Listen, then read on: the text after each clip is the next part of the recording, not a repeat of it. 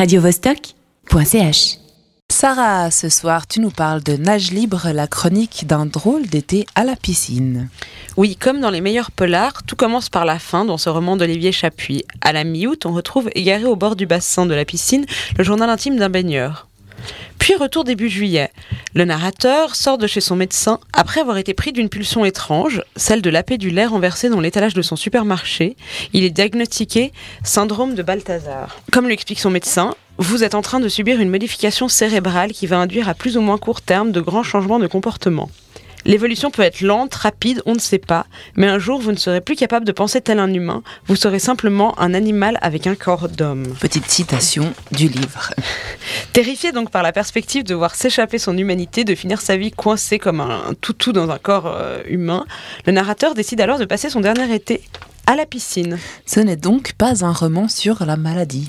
Non, d'ailleurs, on passe peu de temps sur cet intrigant syndrome de Balthazar qui transforme les êtres humains en, en animaux, et beaucoup plus sur le glissement en douceur hors de la société humaine, cette aliénation tranquille. On pense ouvrir une fable philosophique, mais en fait c'est une chronique réaliste d'un été à la piscine de Lausanne. Malgré les bouffées de panique et les après-midi de déprime, le narrateur anonyme frappe par la quiétude banale qu'il s'obstine à donner à son quotidien.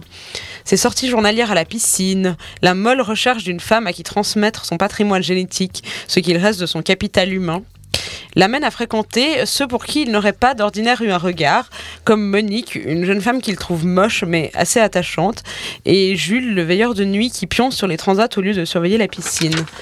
Euh, et en parallèle, les cas Balthazar se multiplient. Ça part un peu dans tous les sens, non? Bah oui, sur une idée de départ originale et une forme, le journal intime maîtrisé, euh, l'auteur a choisi une durée assez courte, un mois, et, et ça fonctionne.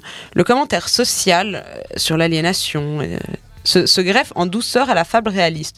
On peut regretter une certaine rapidité parce que le livre ne fait que 140 pages et on perçoit chez l'auteur l'envie de ne pas se fixer lourdement sur son thème, d'éviter la thèse et de laisser l'absurde et la folie chanter doucement en chœur leur balade d'été.